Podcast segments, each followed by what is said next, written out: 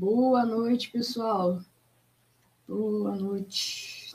Quem está no Instagram, quem está no YouTube, todo mundo me ouvindo. Tudo certo?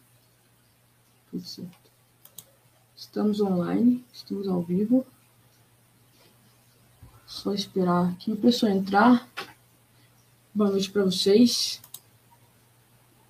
Pessoal, só confirma para mim se está todo mundo ouvindo aí. Eu tinha colocado um filtro, já saiu meu filtro. Aí. Tudo certo? Deixa eu só entrar aqui. Boa noite, Clarissa. Tudo bem?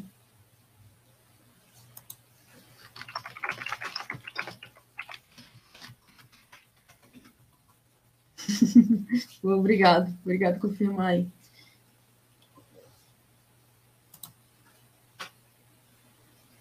Aí, vou puxar aqui a, a tete. Peraí. Calma. Gente, mudou tudo aqui no Instagram. Agora sim. Aí. Acho que agora foi. Aí, foi. Acho que foi. ah, foi.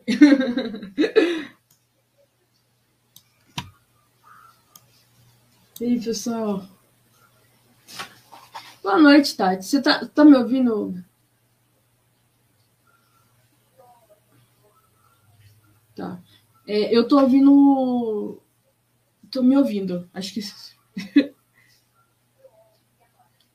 Um, dois, três, teste. Foi, foi, foi. Foi. Aí. Eu acho que eu ainda, eu ainda tô ouvindo. Você conseguiu zerar? Não, tô ouvindo. Tô.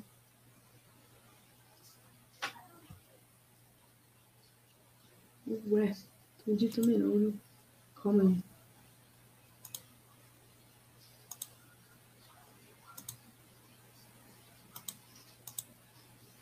Teste. Um, dois, três. Foi, acho que foi. Acho que foi, foi. Acho que foi. Primeiro, muito. Pode falar. Muito obrigado por você ter topado fazer a live comigo.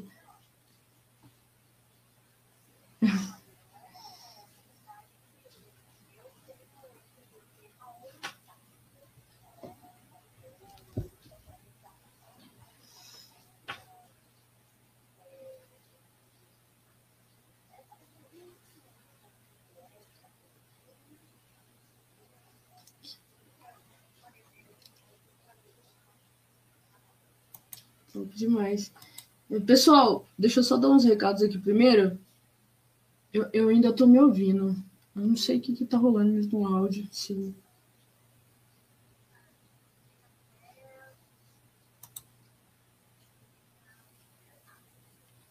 É engraçado, tá, na verdade, o seu o seu microfone no YouTube tá desativado.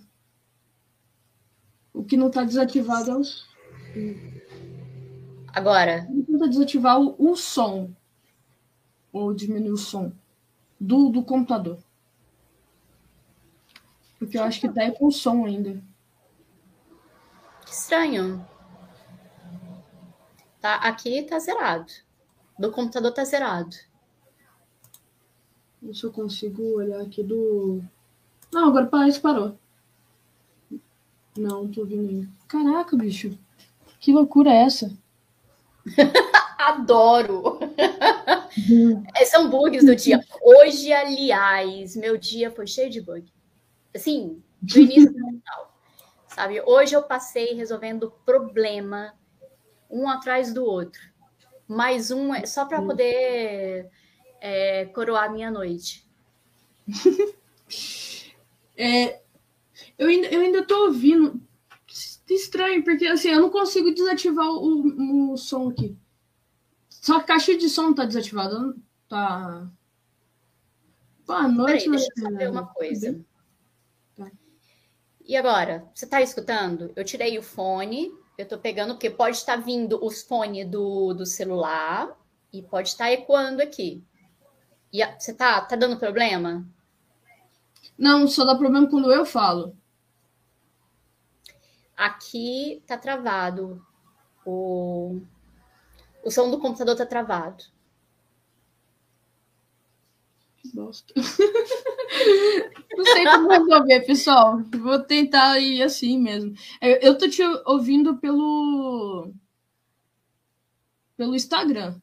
Você tá me ouvindo pelo, pelo Instagram também? Pelo Instagram. Eu estou te ouvindo só pelo Instagram. Sim, pode estar. Tá bom. Vou tentar falar mais baixo, porque aí eu acho que melhora. É... Primeiro, Tati, se apresente aí pro pessoal te conhecer. Eita, nós, quem, quem sou eu na fila do pão, né? Então, a. a...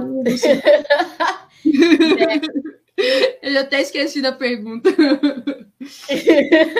Não, é, assim, eu sou a pessoa é, na fila do pão que está fazendo a transição de carreira, né? Você vê aquela pessoa meio, meio que saiu do, de um lado do lado A para ir para o lado B e ainda está no limbo do que, que eu aprendo, do que, que eu faço. Será que as minhas skills eu estou deixando para trás, eu não vou aproveitar nessa nova jornada?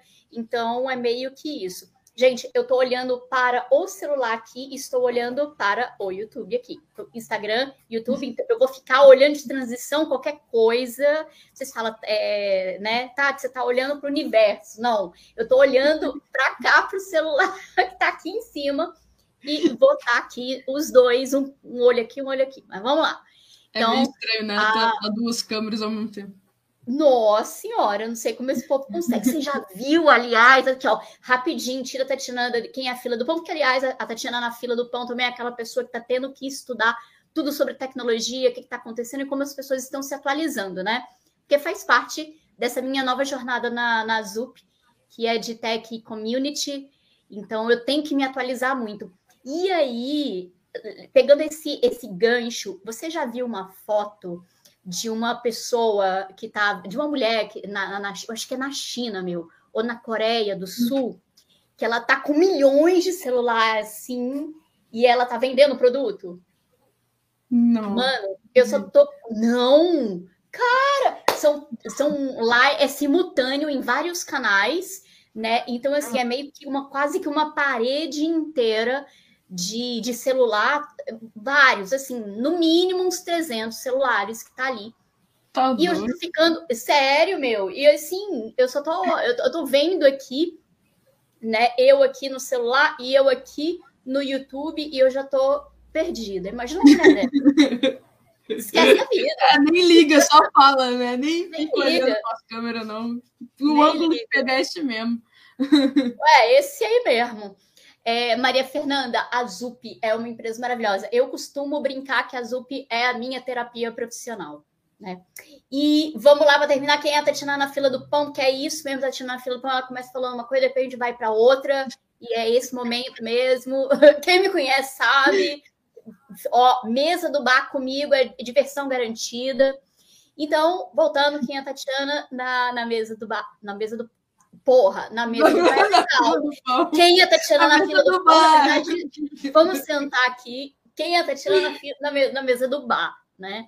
Então, a Tatiana na mesa do bar é aquela pessoa que vai te contar bebendo, né? Que adoro, é, como que ela saiu é, de, de uma vida é, é, que começou na estética. Eu fui profissional de estética para poder pagar as contas, porque eu, eu tive filho muito nova. E aí vendeu tudo depois, né? Cheguei até a ter consultório e, e, e, entrei de cabeça no mundo de design gráfico, que é um. Cara, a criação, ela me encanta. E aí, depois, quando mais tarde, quando eu estava ali já sendo diretora de arte, já comi, comi muito layout, né? Fui assistente de foto, tratei várias fotos na vida eu me tornei diretora de arte e comecei a perceber essa transição da. Do, do, do, eu sou da época, Érica, do hot site. Quem é da época do hot site? Porque eu sou da época do hot site. Você sabe o que é hot site? Há muitos anos atrás, eu já ouvi Mano, falar. Hot site, é então você já ouviu falar, logicamente, que a época do hot site era a época do Flash, amiga. Era do, é, do, do, do, action, do action ali, sei lá, que eu sou péssima em inglês. Aliás, gente, a Tatiana na, na mesa do bar é aquela que precisa aprender a falar inglês, porque o negócio é o seguinte: carreira internacional é o que há neste momento. Então, essa é a Tatiana que estava fazendo essa transição e tal, começou a perceber que, cara, ela queria ser programadora, queria ser desenvolvedora. Sabe por quê? Porque desenvolvedora ganhava bem pra caramba. E ela não via nenhuma mulher, né? E aí, o que, o que, que eu queria? Só ganhar dinheiro. Fazer esse negócio do que gosta, ah, legal. Eu gosto de beber na mesa do bar com dinheiro, então comer. Eu gosto de pagar bem para comer, né? Viajar, então, e aí, para que que você quer? Você quer uma profissão que te dê grana também, também. Tem outras coisas aí que a gente vai falar mais para frente. E eu sei que eu me encantei, sabe? Eu acho que na época bateu, bateu aquele, aquela paixão. Eu sempre tive por tecnologia, mas aquela paixão por desenvolver, por pegar aquela, aquela, aquele layout lindo que você fazia no Photoshop, porque na minha época era a época do fatiamento, né? Então, é... e aí, cara, é... eu chegava no desenvolver, criar aquele layout assim para o meu hot site, assim, sabe, aquelas campanhas massa, chegava assim para o desenvolvedor. Toma, e dá para fazer isso não. Pô, Pô, meu, e essa briga entre designers e pessoas desenvolvedoras existe até hoje. E eu tô, cara, quando eu comecei a desenvolver, Érica, eu vou falar uma coisa para hum. você, mano. Dá para fazer. Hum. Dá para fazer. Com certeza dá. Sabe? Depende do conhecimento do cara, é por isso que eu não gosto dessa área de front. Meu Deus do céu. Ser muito tenso. Meu, e assim, foi quando eu me apaixonei é, por interação, né? Porque eu comecei a perceber que interação. Então, a Tatiana Filipão é isso. Aí, de repente, teve uma startup de. Ah, cara, antes de, de, de falar, vou programar, eu tava, enfim, marketing, né? Agência de, de propaganda. Eu fui prestar um serviço numa fábrica de brinquedo em Salvador e aí eles gostaram muito do meu, do meu serviço e me mandaram para São Paulo, para eu estou no litoral, gente, estou morando no litoral. Eles me mandaram para ser social media, né? E, e aí eu fui ser social media da fábrica de brinquedos e assim conheci um mundo maravilhoso da fábrica de brinquedo, né? E, cara, eu fiz treinamento Disney, eu fiz treinamento War, eu fiz um monte, assim. Eu tava, eu, eu tirei foto com todos os bichos possíveis em todos os congressos possíveis. E aí eu tive uma ideia. Pode, pode falar. E assim, só pra a Tatiana teve uma ideia, teve uma startup, assim, se fu, fu, fu, por causa de dinheiro, a gente vai falar um pouquinho sobre isso tudo mais para frente. Né? Aí a gente vai dar, dar, dar um pouquinho mais de contexto, pessoal. assim, terminando a história, eu fui para desenvolvimento mesmo, porque eu ainda tentei ser gerente de marketing em uma OS, não deu certo. O que, que eu fui fazer? Eu assim, peguei meu dinheiro e falei assim: é agora. Comecei a estudar, voltei a estudar. Eu estava estudando, eu sempre estudei front. Comecei a estudar a back para poder passar na, na, na, na, na ZUP. Não passei, mas eles gostaram tanto da maneira que eu acabei evangelizando a vaga, que me convidaram para poder fazer parte de um time. E esse time hoje trabalha focado em produtos open e em comunidades. E tô aqui, sou eu, tá vendo? Ó, dá cada história na mesa do bar. Esquece a fila do pão, porque no pão tem cachaça. Mesa do bar. louco. Ô, louco, pessoal. o, o D, D, DW, DW Toledo. Poxa, moço, não consigo nem pronunciar o seu, o seu arroba aqui. Front é lindo, front não é lindo, não. Front é muito bonito, pronto. Na hora de fazer, o povo deve penar pra caramba, você é doido. Meu Deus do céu. Back-end que é muito bonito. Funciona. tá nada. Nada disso. Front-end é que a alma aqui é de front, sempre. Ô, oh, Maria Ai, Fernanda. Obrigada, Maria Fernanda, tô falando que no... Para quem está no, no YouTube, a Maria Fernanda falou assim: Tati, você é uma ótima profissional. Mulher ainda. Valeu, mana, somos. Vixe. O alien caiu aqui, mas vamos. Bom, me conta um pouquinho como é que você deu um, um geralzão de, tudo que aconteceu, não foi pouca coisa. É, mas me conta como é que você fez para você conectar a sua vida profissional com a sua vida pessoal. Como é que foi isso para você assim? Como é que você começou na área de tecnologia? Da onde que surgiu essa, esse interesse? Como é que foi tudo? Bem, teve três momentos, né? Um momento onde eu é, eu tinha o meu consultório de estética e eu queria trabalhar com computador, não sabia ainda com o que que era.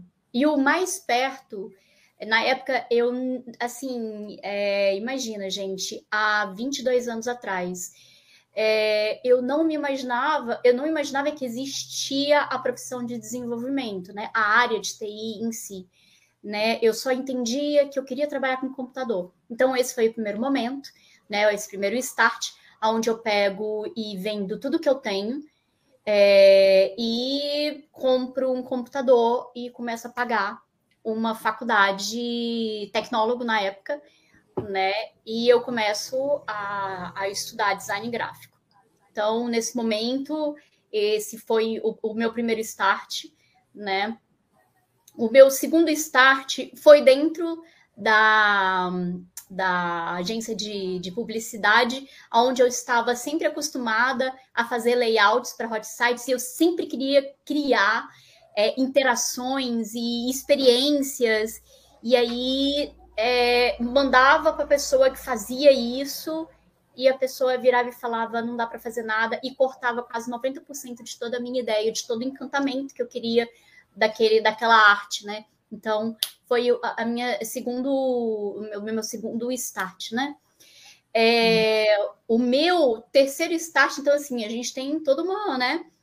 O meu terceiro momento é o momento onde eu estou é, aqui com a minha startup de educação, validando coisas, né? De repente, eu vejo que eu, sem aprender porque até então eu tive, eu aprendi é, lógica de programação com Arduino para poder ensinar Arduino dentro de FabLab, né? Então foi um dos trabalhos que você teve.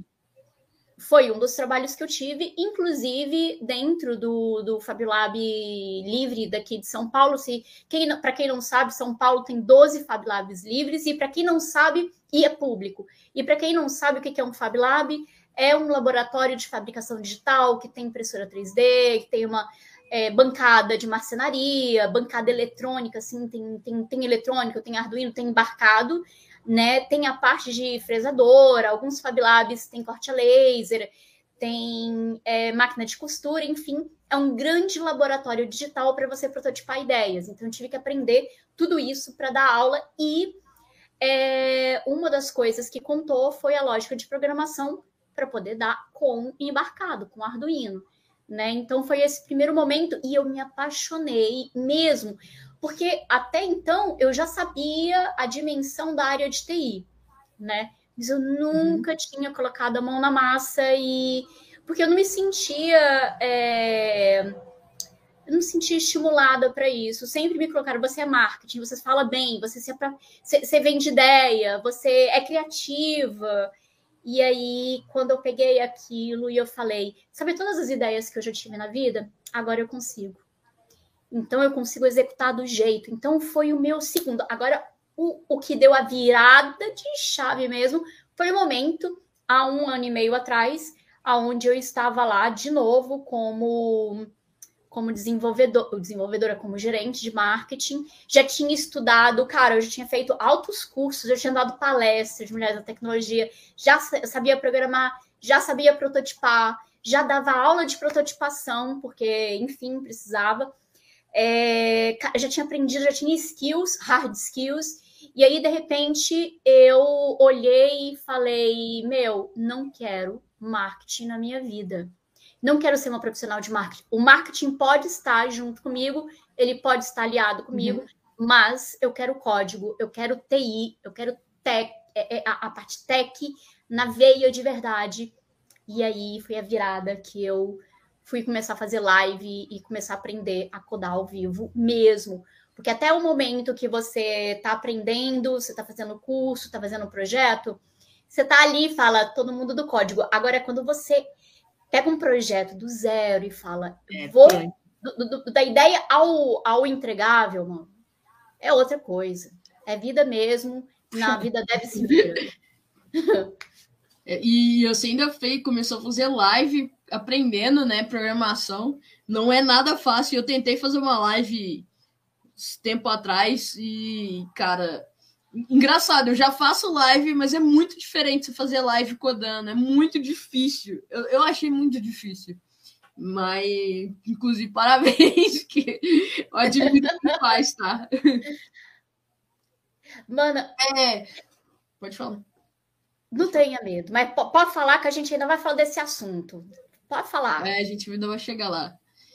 Bom, você falou que você começou a, a, ter interesse, mas aí depois, tipo assim, quando você pôs a mão na massa, foi com hardware. Você conhecia software pelo lado web, por causa né, da, do seu trabalho de marketing, mas você colocou a mão na massa mesmo com software, com hardware, que foi com Arduino.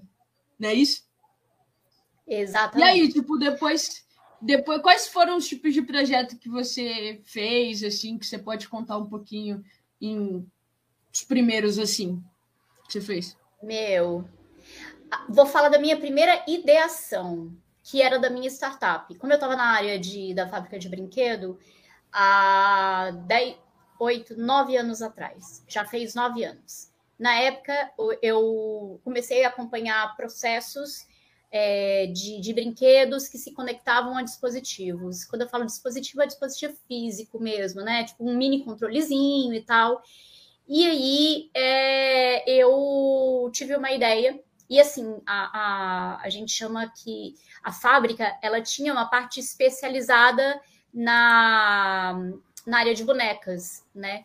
Então eu falei, cara, e se a gente criasse um Tamagotchi um aplicativo de Tamagotchi que ela a criança brincasse e aí ela se transformasse na boneca que ela comprou, que no caso eram flores, né? Boneca flores.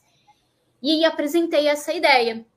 E mana, seguinte, eles riram na época. A gente inclusive ri até hoje. Eu e, o, e, e a galera, assim, Por outro né? Motivo eu, agora, né? Né, eu, eu tive assim, eu, eu já sentei é, com o pessoal, já conversei sobre isso, né? Porque eu tenho contato, eu tive, bo eu tenho boas relações, e aí eles viraram assim na época, Tati, você acha que um. Cara, celular é caro, mano. Você acha que o pai vai comprar um celular para o filho ou vai deixar o filho ficar brincando no celular? Né? Meu, a gente. Não vai, imagina, nunca. Não, Sem é chance é daí. É, você tá doido. Imagina uma não. criança mexendo com o celular. Pois é, né? Pessoal, deixa eu só dar um recado aqui para vocês. É, quem puder, contribuir aqui com o selinho aqui, ó. Que o projeto, que enfim eu fico falando um monte, muito tempo, vai sair esse final de semana, próximo agora sábado. Então, se você puder contribuir aqui com o selinho, tá bom? Opa! Contribui aí, gente. Vamos contribuir aí, porque ó, a gente apoia é, ideias, pessoas, comunidade contribuindo. Então vamos ajudar a compartilhar o conhecimento e ideias legais. Se, se vocês puderem também compartilhar a live, se a live chegar a 40 pessoas, eu vou sortear uma caneca aqui. Lá da. Opa! Da Opa! E beleza.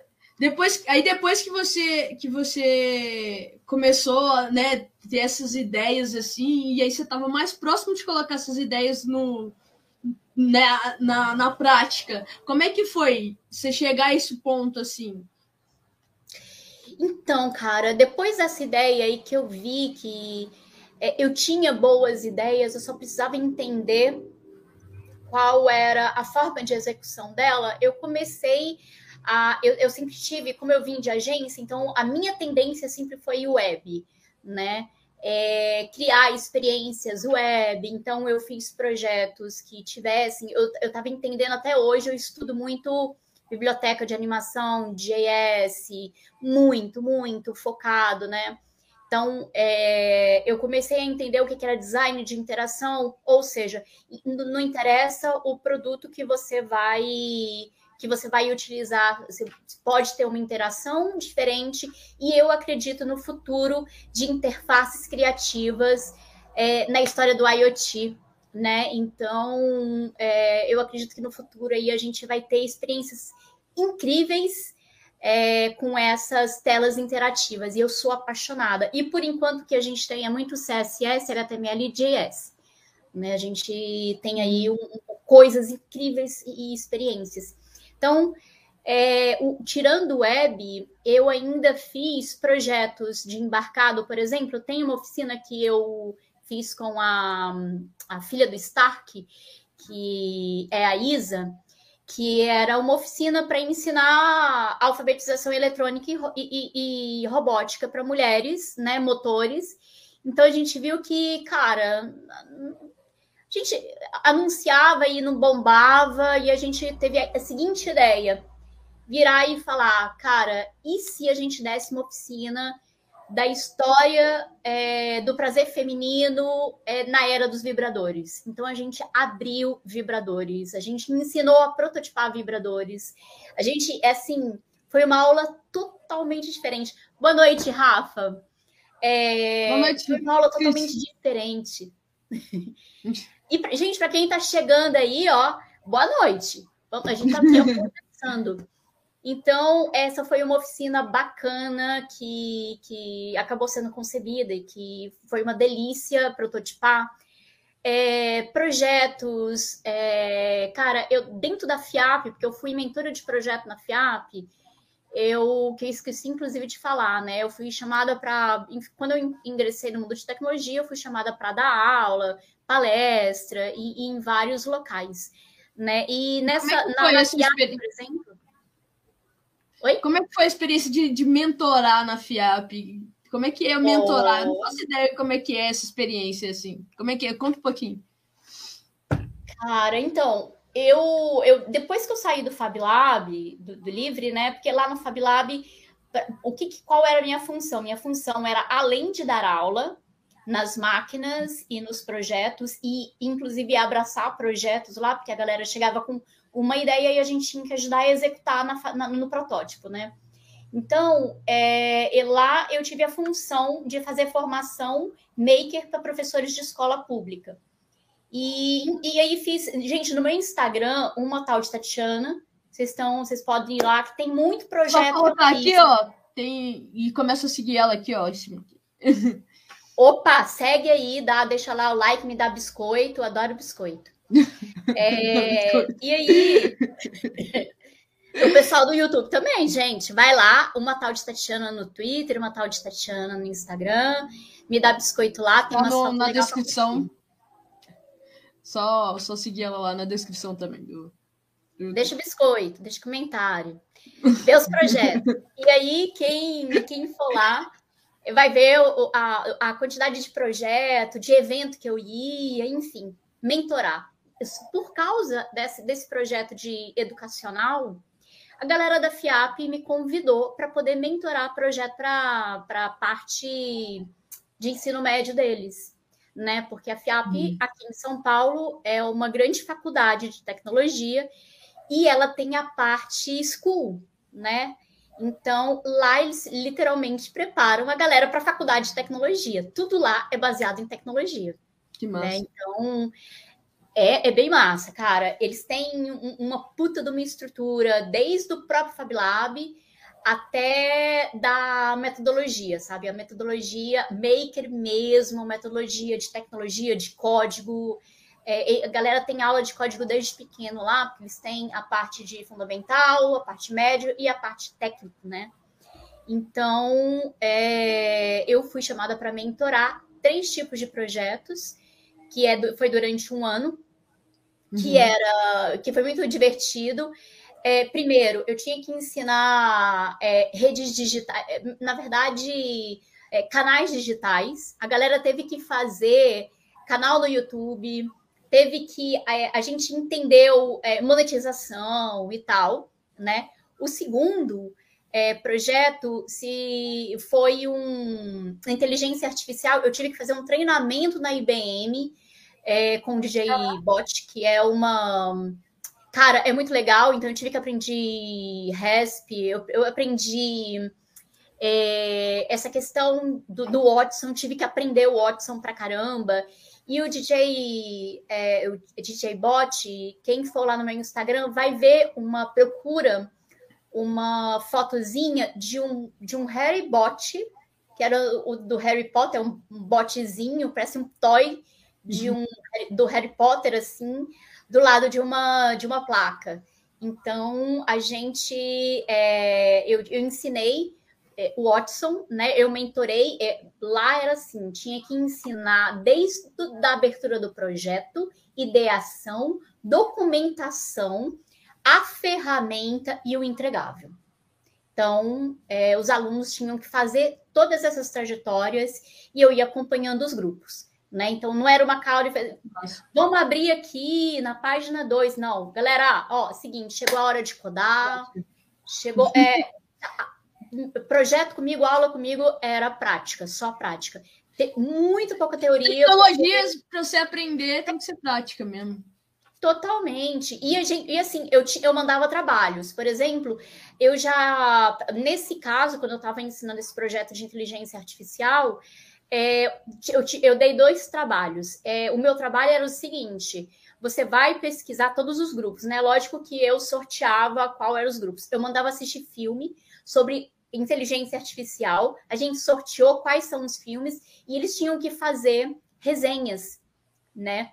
Então, é, a galera tinha que fazer resenha e explicar a tecnologia, por exemplo, teve trabalhos sobre o, a série Extinção do Netflix, que é muito boa, que é muito boa, fala sobre inteligência artificial, o futuro da inteligência artificial.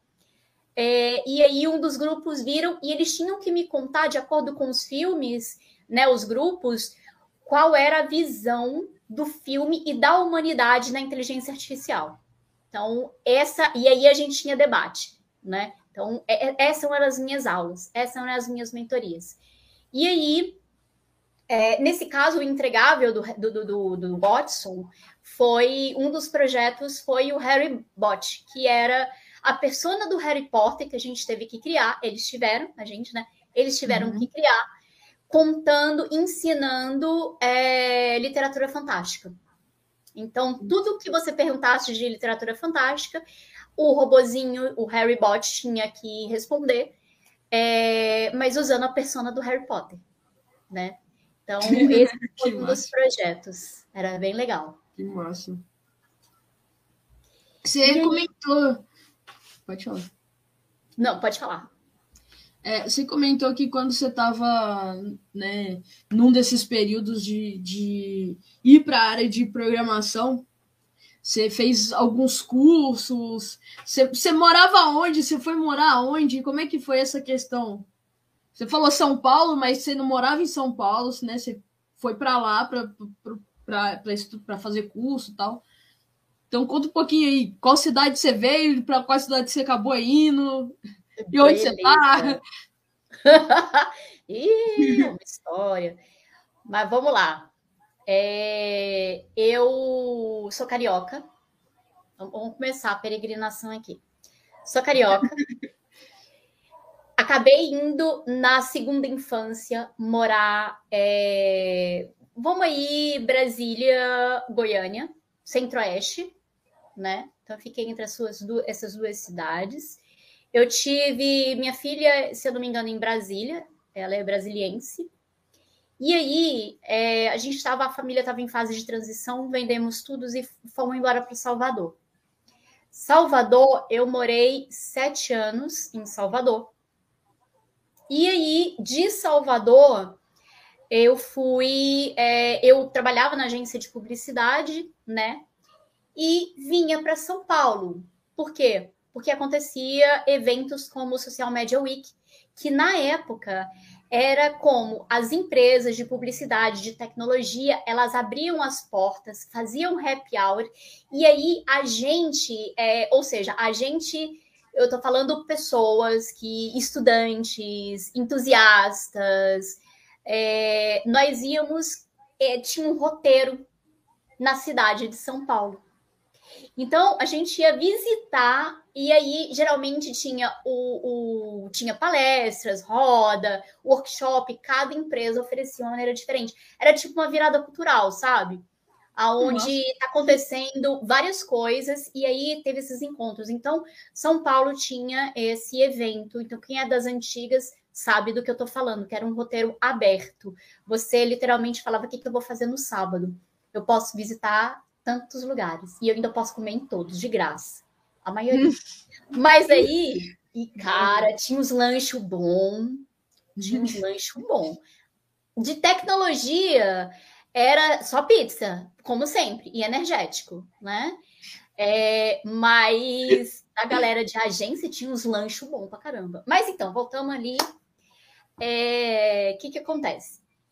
Eu vinha para São Paulo, eu, eu, eu entendia esse, esse lance da, da tecnologia indo para esses eventos, me, me atualizando nesses eventos, congressos, e vinha fazer curso em São Paulo.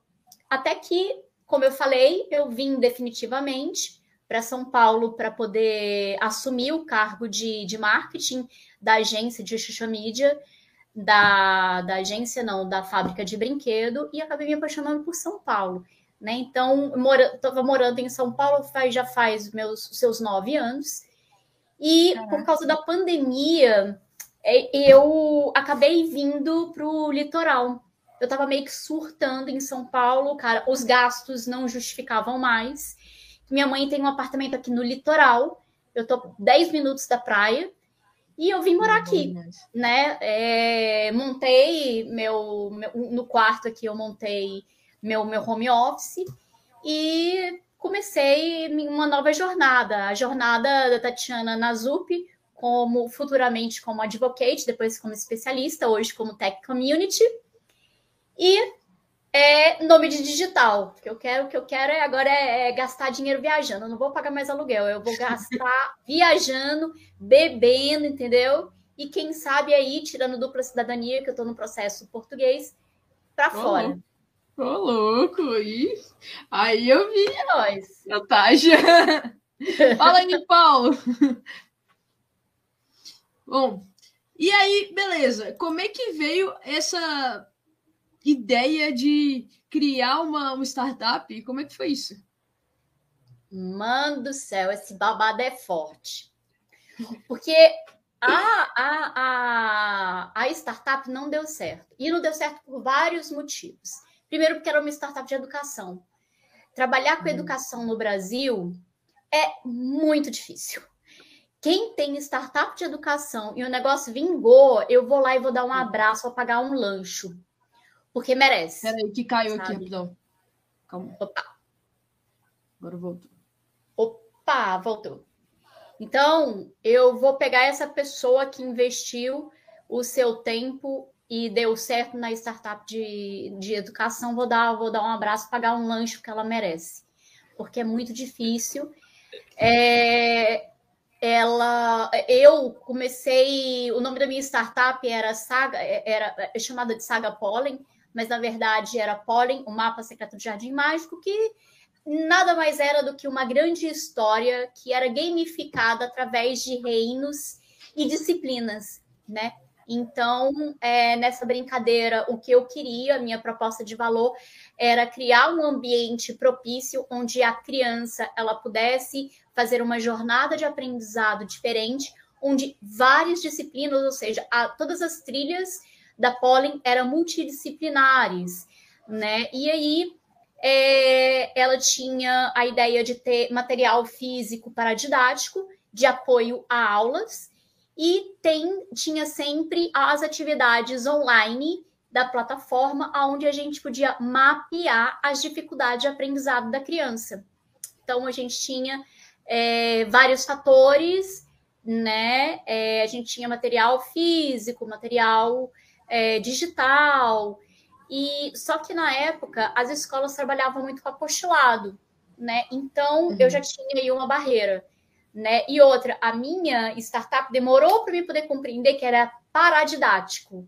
Ela é diferente de uma startup de educação comum, uhum. né? E outra coisa, o ponto forte dela era gamificação. A escola vê isso como recreação. A gente fala gamificação, ela entende recreação.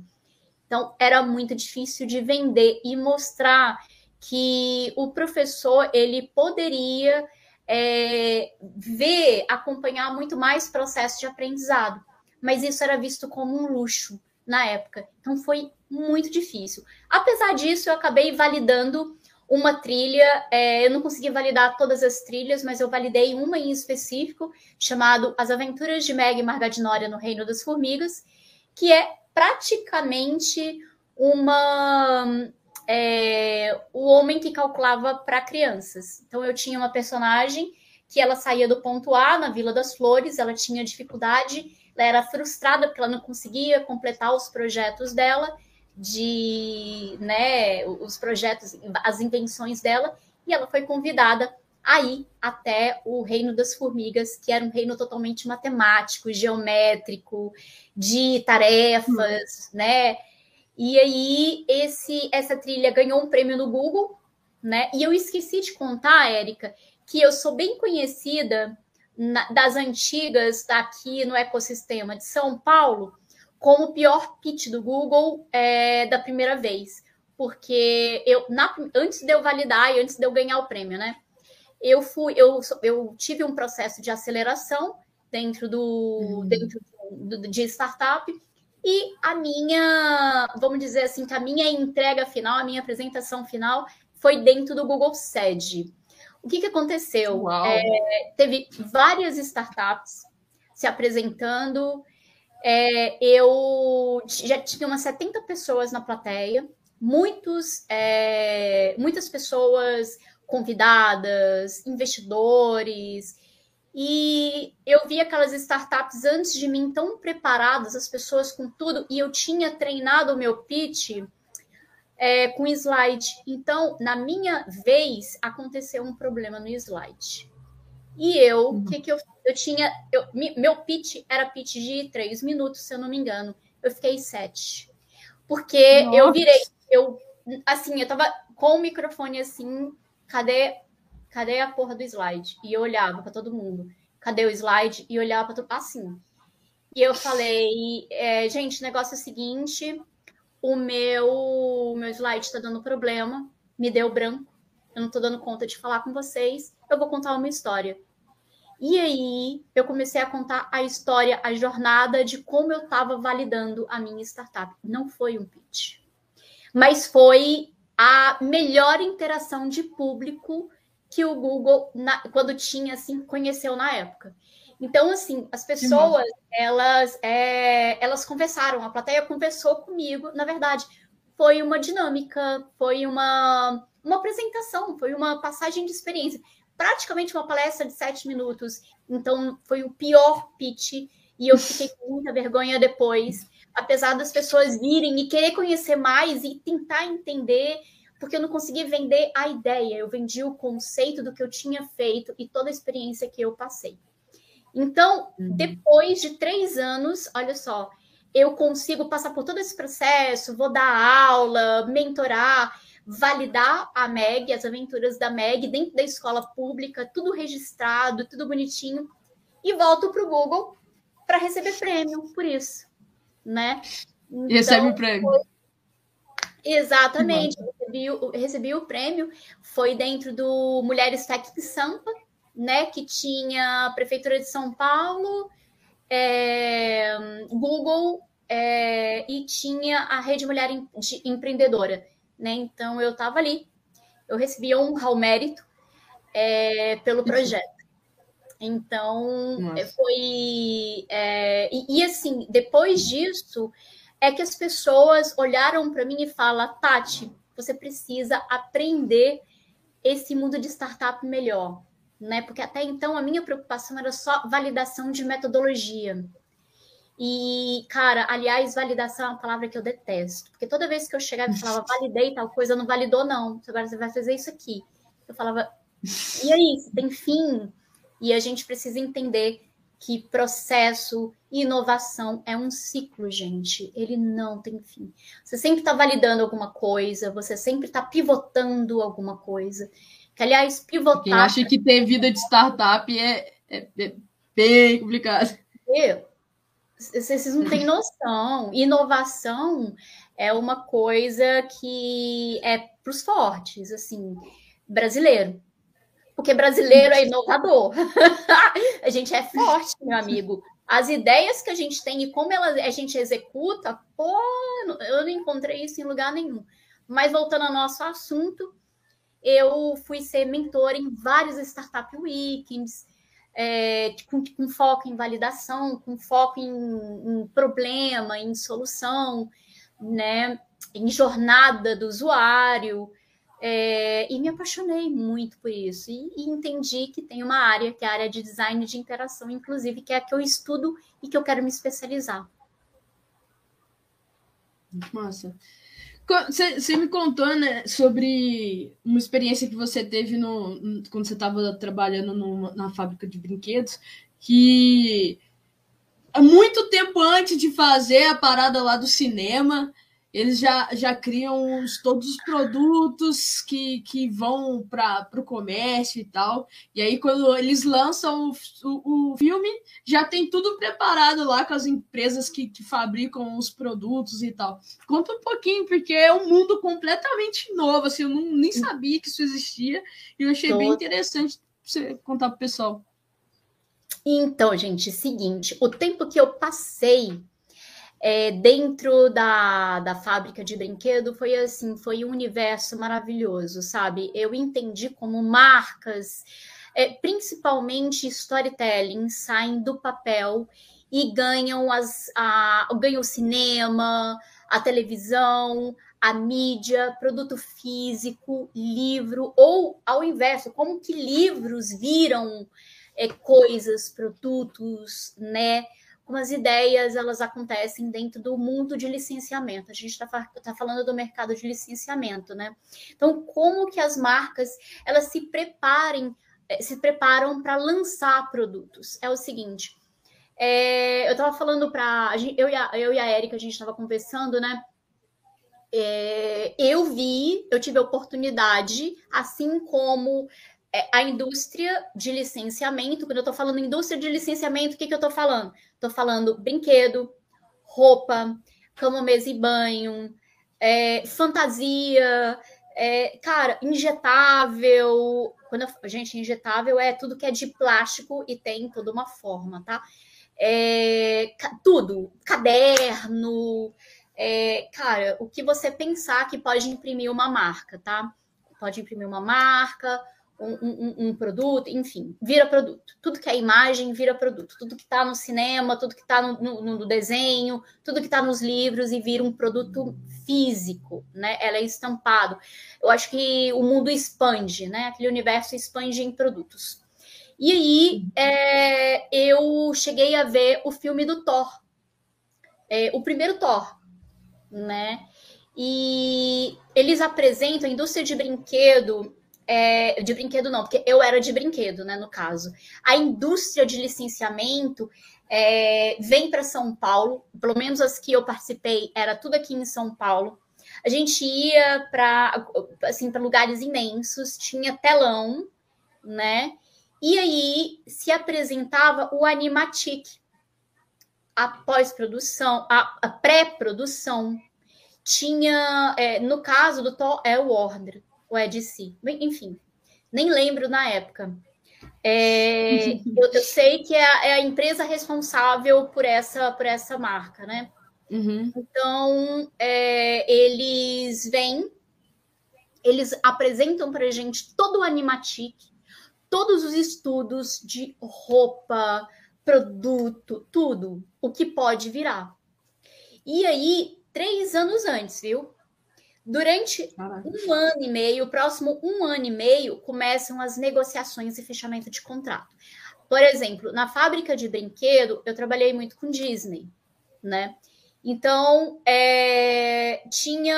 Eu, eu, trabalhei com o mundo da, da, Tinkerbell, porque na época a Disney estava fazendo. estava apostando no mundo da Tinkerbell. Né? Tinha os, os desenhos da Tinkerbell, tinha, né?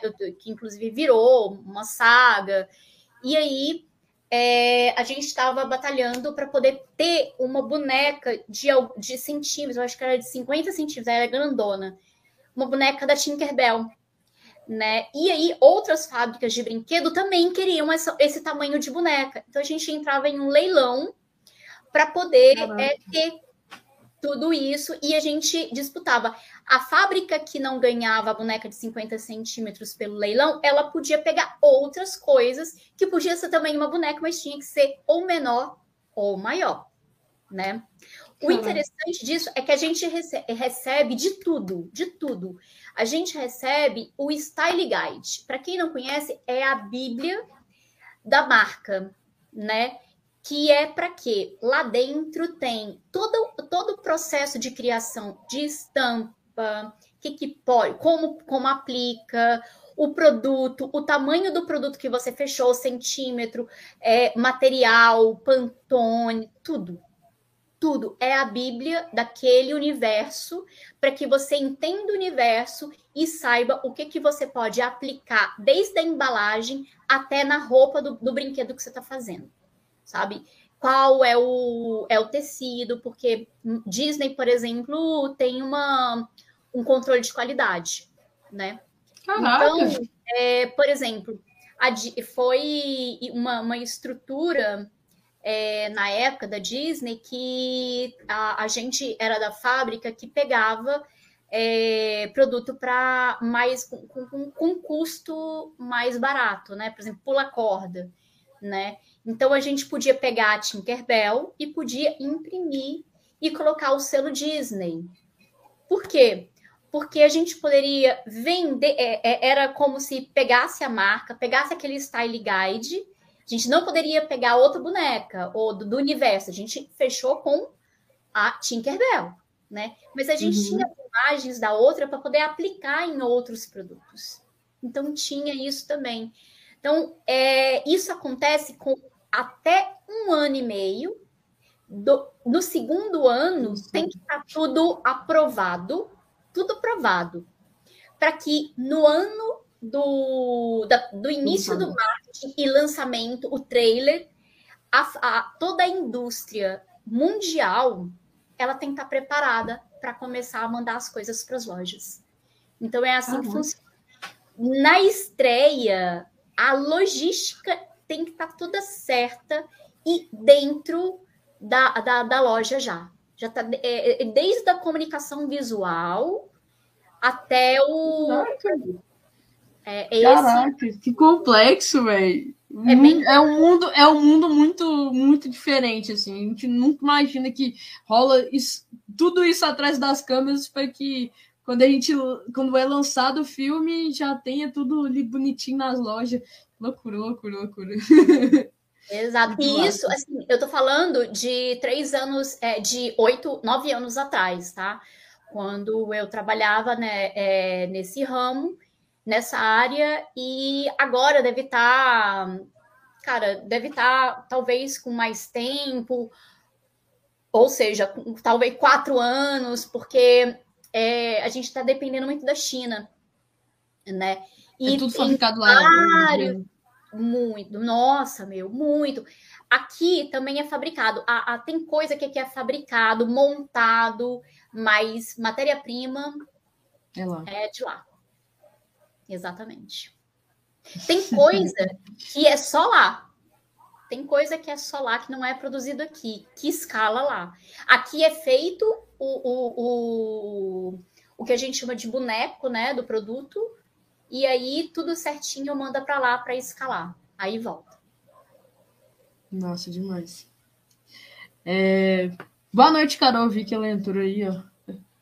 Ô, oh, Carol, essa aqui, para quem não sabe, essa aqui é a minha chefa linda, que ela me atura todos os dias.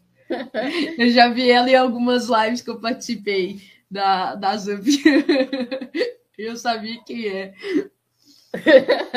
Me, Você me contou que, que você contou aqui também, né? Que um dos motivos também de você ter ido gostado mais da área. No começo você falou que gostou da área de, de, de programação, primeiro por causa do dinheiro, e depois porque realmente é apaixonante, apesar de você passar a raiva diversas vezes.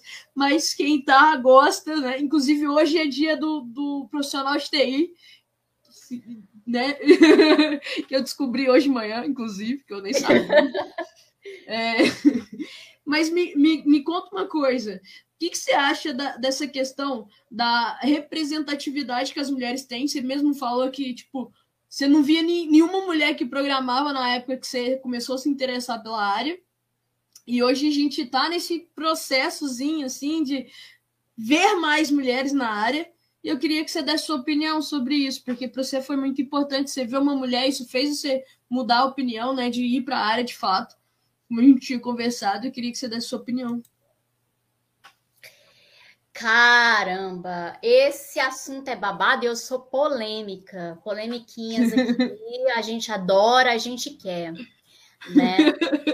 gente, mais polêmica do que mulher, representação da mulher na área de TI é representatividade de mulher pós para quem não sabe, eu tenho 42 anos é, que está fazendo a migração para a TI.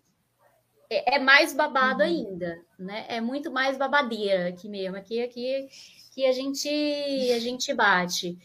E minha opinião, olha, eu acredito que a educação, é, como nós abordamos, precisa mudar, né?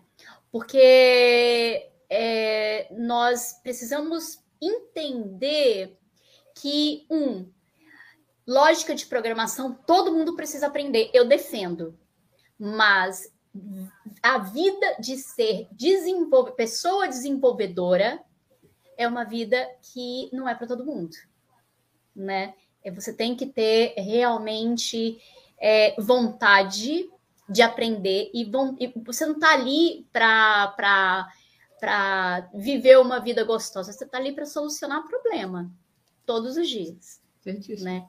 Certíssimo. E, e, exato. E é uma coisa que tal, é, é, nos, no que algumas pessoas, eu não vou, não vou, né? A gente não vai entrar, acabam floreando muito essa questão da vida do profissional de TI.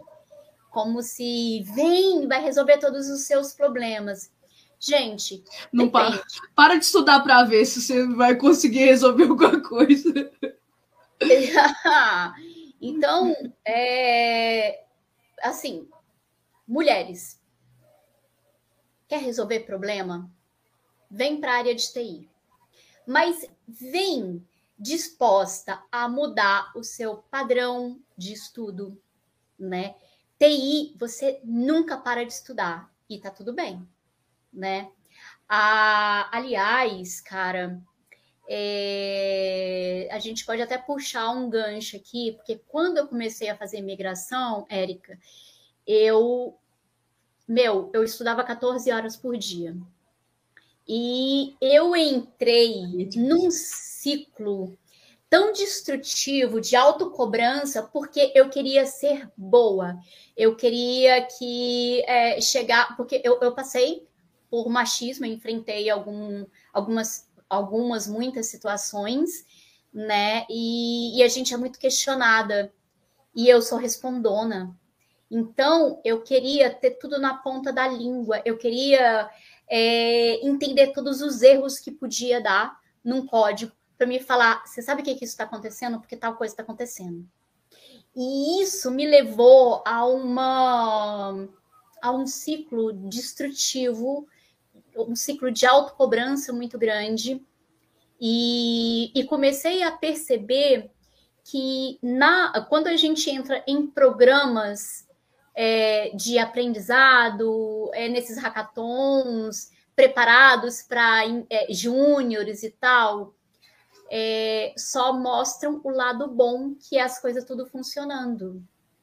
E não mostra o lado caótico, e geralmente, nos, principalmente nos programas que tem mulheres, né? Então, quando a gente fala de representatividade da mulher na TI, eu estou falando de vamos nos preparar mais para problemas do que para essa fase romântica dos cursos, dos tutoriais, sabe? Porque vai dar muito mais força para a gente quando a gente entrar dentro de uma empresa e às vezes perceber um bug que a gente não consegue e não ficar desesperada e as pessoas ao redor começar a sabotar a gente, porque esse é o princípio, né? Então, é, vamos começar. Eu, eu acho que as mulheres elas elas não só precisam estar na TI, mas elas precisam entender que TI é resolução de problemas e se preparar na não só na hard skill, porque na hard skill, cara, a gente manda ver, mas também nas soft skills. Enfrentar conversas difíceis, enfrentar uma conversa com tech leads, sabe? É, mostrar, saber entender qual é o problema que está acontecendo para poder é, sugerir, é, é, cara, sugerir melhorar na documentação. Nós somos, eu, eu, eu descobri esses dias que nós somos ótimas enquanto tech writers. Né? A gente consegue fazer a melhor documentação, muito melhor do que um homem, porque nós somos minuciosas, sabe? Isso eu é não sei se eu, me, eu, se, eu, não sei se eu me incluo nessa daí, não, que escrever não é minha praia. Cala a boca, essa, Érica. Essa parte escrever. Cala a boca, Érica. Gente, escrevo só. só ah, então, não, senhora, fala assim, sei. Dá moral. Vamos lá. Mas beleza. Aí me, me, me, conta como é que foi sua experiência quando você começou. Você falou, né? Você começou a estudar e você começou a estudar muito. E você já tinha falado também como é que foi a sua experiência de fazer live coding. Me conta como é que foi isso estudar front-end na frente das câmeras para todo mundo ver e te ajudar. E como é que foi? Então, o que, que acontece? Quando eu comecei a falar, vou migrar de verdade agora, eu vou pegar projeto, mesmo júnior, projetos menores, eu enfrentei algumas situações onde estava dando um problema no back-end, na estrutura, e eu não estava sabendo por que, que o meu código não estava subindo, não estava sabendo explicar e a pessoa que estava, a pessoa que, infelizmente, ela não, ela, eu não sei se foi, eu, eu enfim, eu não, eu não posso até falar muito, né? É, porque a gente está aqui em canal, eu detesto expor pessoas, gosto de expor positivamente, de uma forma construtiva a situação. Então, eu vou, eu vou aqui colocar que a pessoa talvez na, no frenesi de é, Tatiana, você, você não sabe do que você está falando, acabou fazendo, me diminuindo, fazendo com que eu é, que talvez o que eu não estava compreendendo, até porque eu estava focando em front-end, era só um problema de uma de uma validação do GitHub com o sistema, enfim, era algo muito besta muito bem, mas eu me desesperei. E eu, é, depois que a pessoa falou e disse que eu não estava fazendo o trabalho, que, enfim, foi uma situação extremamente horrível e eu desliguei a câmera e comecei a chorar. Né? É, e, e aí, a partir dali, eu coloquei: eu não vou ter medo mais de codar e eu não aguento mais pedir ajuda para pessoas, apesar que assim todas as ajudas que eu pedi para mentores, amigos, que, é, é, né, que eu tenho na, dentro da área, amigas e amigos e amigues, é, eles, eles me ajudaram, mas todo mundo tem o seu, a sua hora, né? Às vezes você tá ali com um bug, meia-noite, uma hora da manhã, você fala, ferrou. Você não tá Só conseguindo resolver, ferrou. E aí, como é que você vai fazer? Você vai esperar o outro dia. Aí a pessoa ainda está trabalhando e aí você vai, vai encaixar você ali, né? Então eu falei: você quer saber, meu? Eu vou abrir live em code. E eu vou engolir todo o meu medo. Vai ser mesmo, eu vou engolir meu choro. E comecei a abrir a, a live em code, né, na, na Twitch TV. E eu comecei a falar que eu era o Rock Balboa da programação, né? E aí eu comecei a brincar, tanto que eu preciso voltar a fazer live code, mas a minha live code, toda a, a comunicação visual é do Rock Balboa. Sabe aquele reface que você coloca a sua, a sua face na, nos GIF, nas imagens? Tem quando a pessoa me segue, tem a minha a, o rock lá e tem a minha cara. Cara, eu coloquei, ambientei tudo.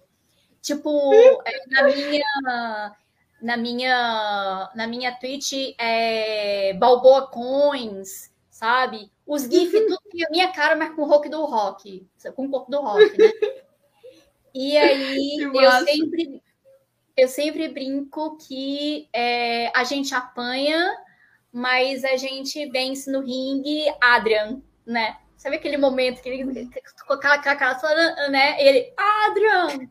Eu tô aqui, JavaScript, JavaScript, né? Mas eu passava. E aí, eu, nessa leveza, eu comecei a mostrar, a conversar muito, e o pessoal, assim, cara, é muito incrível fazer live em code, é, live coding, porque você está interagindo com as pessoas e tem gente de todos os níveis e todo mundo sabe alguma coisinha e acaba todo sendo muito colaborativo. Você conhece pessoas incríveis, sabe? Tieme, você que é maravilhosa. Ô, mulher, essa é outra outra pessoa maravilhosa da área de TI e da área de marketing. E, cara, é, eu sou apaixonada essa mulher. Essa mulher é muito foda. Então.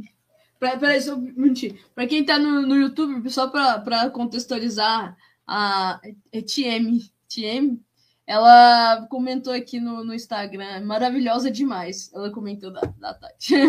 Nada. Inclusive, é uma das. Foi um, é amiga e mentora, tá? E, gente, Olha. essa mulher, quem puder seguir essa mulher, é incrível demais. Segue ela também.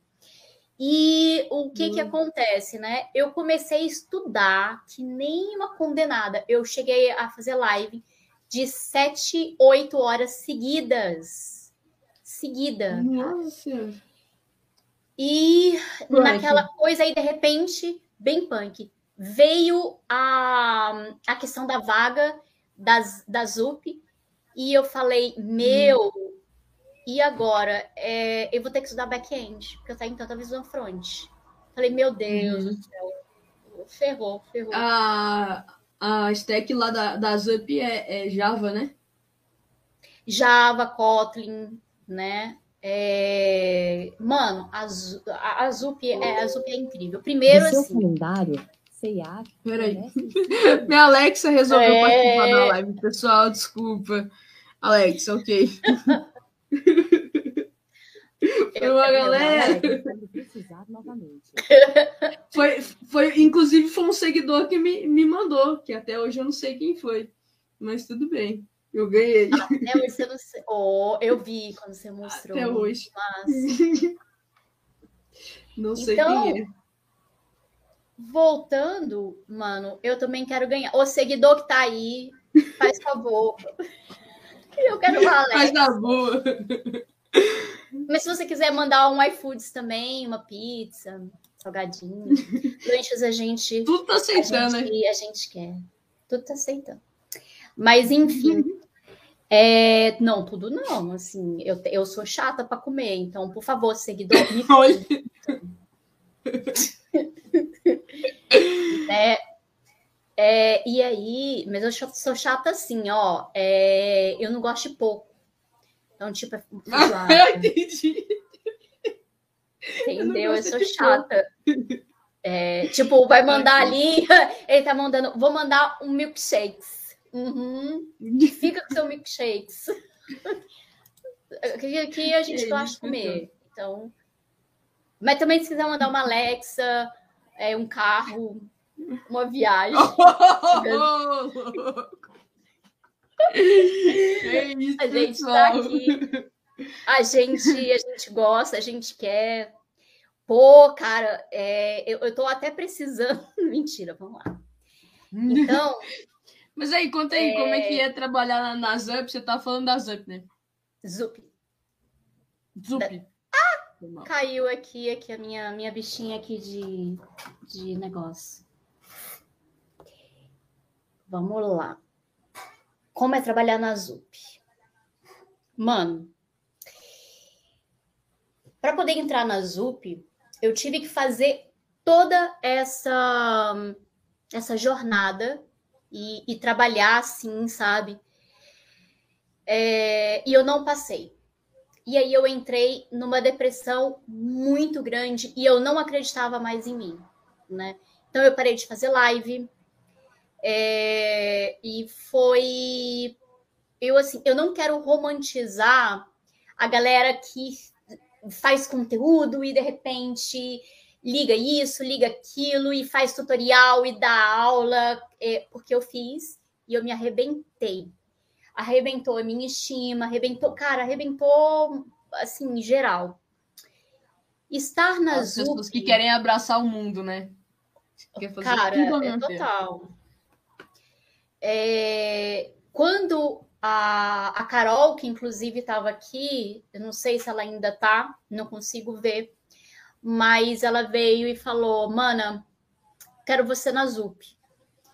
E aí eu fiquei, a primeira coisa que veio foi a síndrome do impostor, tipo, eu na ZUP, né? Porque eu até então não tinha passado no processo. Uhum. E eu falei, meu Deus, e agora? Por que eu, né? E trabalhar na ZUP, eu quero falar que é uma, para mim, é uma terapia profissional.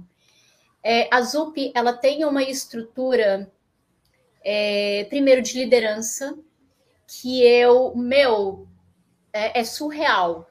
Porque eles, eles têm, a, a ZUP tem o que a gente chama de Zenit, é uma plataforma que é, você, as pessoas te dão, as pessoas que trabalham ao seu redor dão feedback, né? Que, aliás, deixa eu falar uma coisa que eu esqueci e eu seria ingrata. Quando eu estava estudando para o processo seletivo para passar na ZUP, teve o Caio, que ele já tinha passado nesse processo, é, e ele foi o meu mentor é, que me ajudou a, inclusive, fechar projeto para poder subir, cara.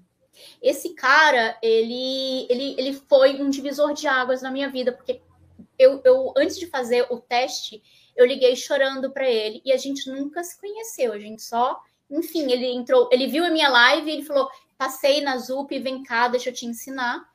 É, eu vou te mostrar como isso acontece, como processo, né? E ele foi uhum. o cara que me tirou e falou assim, e eu liguei para ele, era uma hora da manhã, uhum. e ele e eu falei assim, Caio, eu não vou fazer esse teste, porque eu não vou passar. Eu não vou passar nessa E ele, cara, você vai, calma, eu confio em você, você é a pessoa que eu, eu nunca vi uma pessoa tão empenhada e você estudou muito, muito. Tem como provar que em um mês e meio para dois meses você escalou conhecimento, você deu salto quântico, cara, o que. Porque assim, Érica, eu sei fazer um crude, não me peço fazer outra coisa, mas eu sei fazer um crude. Entendeu? Eu, deco... Cara, eu ainda brinco, eu não aprendi Java, eu decorei um crude do tanto que eu bati. Entendeu? Mas é, é, muito louco isso, assim. Eu, eu, vou falar um negócio muito real, assim, pra você. Eu detesto fazer desafio técnico, desafio prático, prova. Eu odeio. Porque eu não acho que um momento valida um, um conhecimento que você demorou muito tempo para fazer. Entendeu? Eu acho que, que é injusto até. Então, eu não, não curto mesmo fazer, é uma opinião minha, não é que eu deixe de fazer, mas eu não gosto, porque eu acho que é injusto. E, tipo assim, na, na empresa que eu trabalho, por exemplo, nunca vi a, a linguagem de programação na vida, eu nem sabia que existia. Com 10 dias eu tava já entregando bug corrigido. Então, não é um, não é um desafio técnico que, tipo, invalida a sua capacidade, saca? Então, eu concordo super contigo. Pois é. Se o Caio tiver aí, ou depois que o Caio vê, Caio, você sabe que você faz parte da minha caminhada, você sabe que você faz parte da minha jornada. E eu quero te agradecer, você e todas as pessoas que pararam o seu tempo. Tem o Fusquinha também, que é da comunidade é, da Hub. No, também, cara, tem uma comunidade enorme. Dentro... Gente, a Twitch TV, ela tem uma comunidade de devs muito grande lá dentro, mulheres, é, homens, pessoas desenvolvedoras, assim, são, tem, tem assim um universo lá dentro e a comunidade lá é muito unida. Então, tem o Fusquinha. São pessoas que às vezes param é, quando você termina a live ou quando você está fazendo, elas param para poder te ajudar. Elas te acompanham. Quantas vezes essa galera parou? É, o Fusquinha e o Caio, eles pararam é, uma hora da manhã, uma hora da manhã, cara. Hum. E a gente ia até as cinco horas da manhã. Com eles me explicando estrutura, cara. Assim, são pessoas que fazem parte da minha jornada e que eu agradeço muito. E aí eu estava falando da questão de como é estar na ZUP, né? É, a gente tem essa plataforma Zenit que lá dentro, meu, tem toda uma, uma forma de você fazer o seu mapa de carreira e você tem uma BP, que é uma business partner, que é como se fosse uma mentora de carreira lá dentro. Você está aqui no projeto X e você fala, quero me tornar tech lead, e você é júnior. ela vai, a plataforma, ela vai, tem uma maneira que você coloca as tarefas e tal, e aí as pessoas lá dentro podem te mentorar de várias áreas. Você tem a sua BP, que é como se fosse a sua conselheira de carreira lá dentro, e tudo isso é registrado dentro da plataforma. O projeto que você tá, para onde você vai, você recebe feedbacks de todas as pessoas com quem você está trabalhando, é, tem o seu perfil e, inclusive, faz parte ali. Você pode ter um diário de bordo, por exemplo, da empresa lá dentro. Nossa. Então, assim, é. Nossa. Cara, eu, eu. Então, trabalhar num lugar onde a liderança obedece essa estrutura de plataforma é muito foda. Porque o, a cultura da empresa é feedback. É feedback, meu. Então, você aprende a dar e aprende a receber. Isso eu ia falar. Lugares que, que valorizam muito feedback, as pessoas aprendem a dar feedback e aprendem a receber feedback. Porque é muito, muito foda quando uma pessoa, tipo, em vez de dar um feedback, te mete porro, esporro. Aí é foda. Exatamente, exatamente. E, e essa é uma cultura que tá começando, assim, eu tô há dois meses, né? Eu vou pro meu terceiro mês e ela tá trabalhando a minha. Desculpa, ela tá trabalhando a minha síndrome de impostor. Porque a partir do momento. Aliás, você pode dar feedbacks anônimos, você pode assinar feedbacks. Só que você tem que dar feedbacks, você tem que parar o seu tempo para fazer isso. Faz parte. Ah, Estela, outra mulher maravilhosa da, da, dessa rede de empreendedorismo, assim. Mulheres, noite, pessoas Sigam a Estela se você quer aprender literalmente o que, que é marketing digital, mentoria uhum. de empreendedorismo. Cara, é com Estela. Então, é... pode falar. A Tati, a Tati tá aqui fazendo propaganda para todo mundo. Todo mundo, todo mundo. Quem eu conheço aqui, cara, eu faço propaganda. Sigam, sigam ela, sigam todo mundo aqui. Boa noite, Marcela. Acabou de entrar. Eita, Marcela! Marcela, eu sou uma tal de Tatiana. Eita, Marcela! é, Vamos lá. Me... Pode, Pode falar. falar. Não, Não então, assim, eu tava falando, né?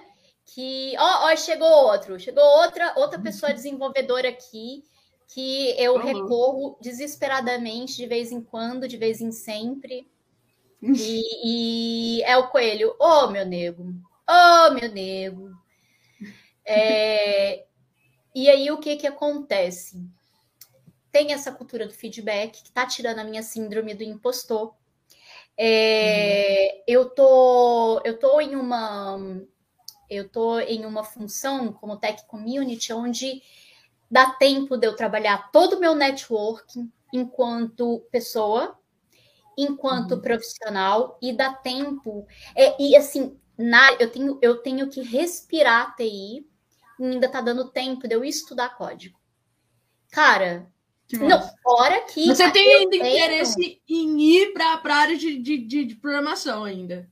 Mesmo que Sim. hoje você não, não code, né? Não code, não. Então, eu, a minha próxima, na minha jornada, eu quero ser advocate. A ZUP, ela trabalha com.